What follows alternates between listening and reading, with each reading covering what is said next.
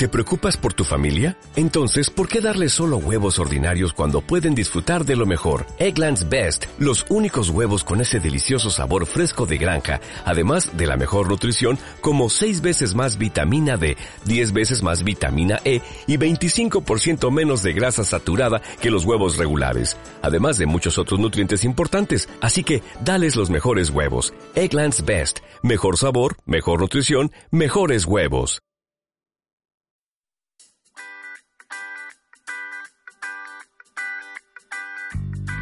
Euroconexión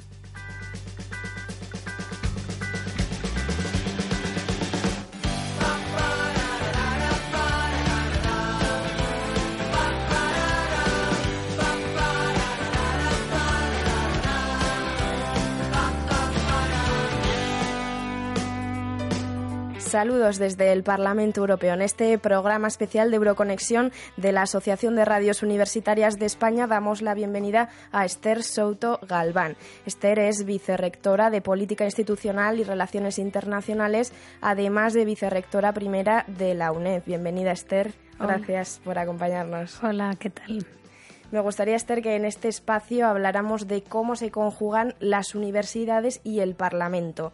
¿De qué manera cree usted que las decisiones que salen de este Parlamento Europeo influyen en la educación superior y en las universidades? Bien, pues es fundamental todas las decisiones que surgen del, Parlamento Europeo, que además el órgano que, que, es el Ejecutivo del Parlamento, la Comisión Europea, es la que va marcando las líneas de la nueva educación superior, del espacio europeo de educación superior en el que además precisamente hace unos meses aprobaron unas medidas eh, precisamente para diseñar esas líneas hacia las que va la, educación superior en Europa y en las que bueno todas las universidades eh, tenemos que seguir que son realmente interesantes.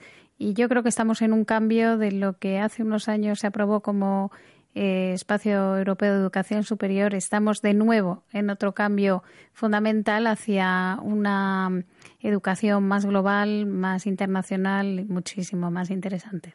¿Con qué acciones concretas se puede llevar a cabo ese objetivo de hacer algo global y más internacional? Bien, pues eh, una de las acciones fundamentales, al margen de todas las decisiones que ha habido tanto del Consejo como de la Comisión Europea y de los diferentes órganos, es eh, dentro del marco de financiación Erasmus Plus se ha publicado una convocatoria que ha cerrado el pasado 28 de febrero en el que eh, se dirigían a las universidades europeas con una financiación de 5 millones de euros para cada uno de los proyectos que consigan esa financiación, precisamente para diseñar una estrategia entre eh, distintos países, eh, un mínimo de tres países consorciados, para implementar pues la política a la que hacíamos referencia, en la que haya movilidad de toda la comunidad universitaria, que un estudiante pueda comenzar la carrera en España, hacer el segundo curso en Italia y el tercero en Croacia, en fin, que se consiga una identidad eh, común europea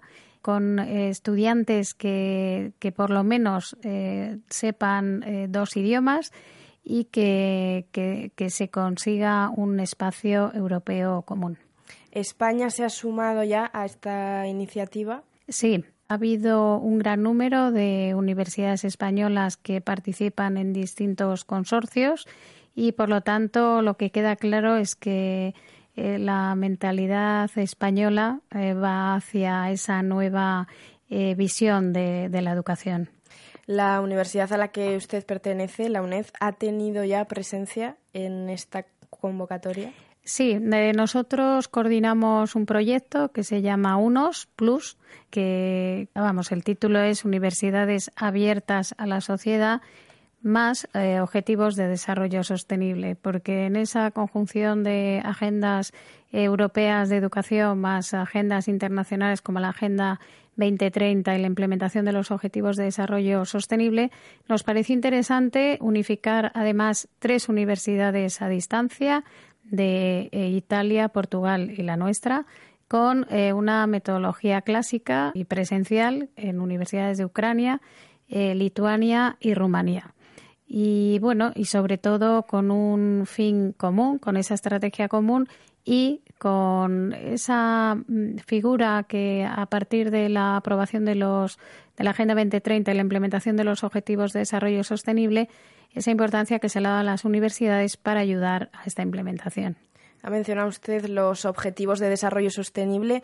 Me gustaría preguntarle, ese objetivo número 5 que reconoce la igualdad de género y busca poner fin a todas las formas de discriminación contra mujeres y contra las niñas, ¿de qué manera la educación puede ayudar a la implementación de este objetivo concreto? Sí, bueno, es fundamental. Hablando de objetivos, aunque se puede hablar en general, el objetivo 4 en el que se establece que todos eh, los niños y mayores tienen derecho a una educación y en el desarrollo de sus metas eh, se especifica claramente que es un vehículo clarísimo la educación para educar a los eh, nuevos ciudadanos, a los futuros ciudadanos, ya no solo hablando de la eh, Unión Europea, sino a nivel internacional, global, que entiendan que es necesario reconocer los derechos fundamentales y concretamente el derecho de las niñas y de las mujeres a esa igualdad y a la no discriminación. Por lo tanto, creo que es un elemento fundamental,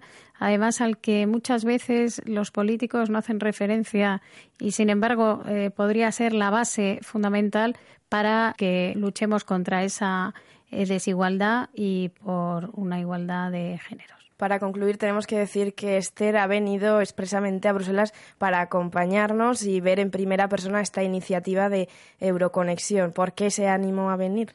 Bueno, eh, sobre todo felicitaros por la labor que estáis realizando y aunque tenía mucho interés en conocerlo y ver la dimensión que, que realmente tiene este proyecto, en vivo y en directo eh, me he dado cuenta que es una manera fundamental de acercar el Parlamento a la comunidad universitaria, el Parlamento Europeo, además de la sociedad, porque sé que todos vosotros con cada una de vuestras radios de las universidades llegáis a mucha más gente que no solo la comunidad universitaria.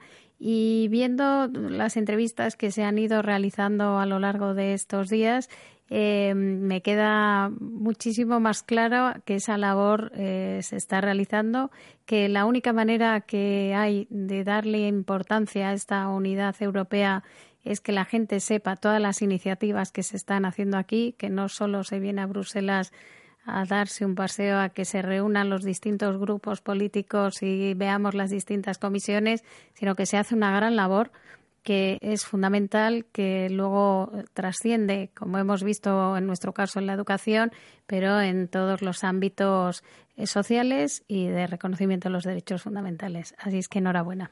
Pues bueno, muchas gracias y gracias también por acompañarnos. Despedimos a Esther Souto, que ha venido a acompañarnos a Euroconexión, y muchas gracias por atendernos. Muchas gracias a vosotros. Desde el Parlamento Europeo para Euroconexión, este programa de la Asociación de Radios Universitarias Española.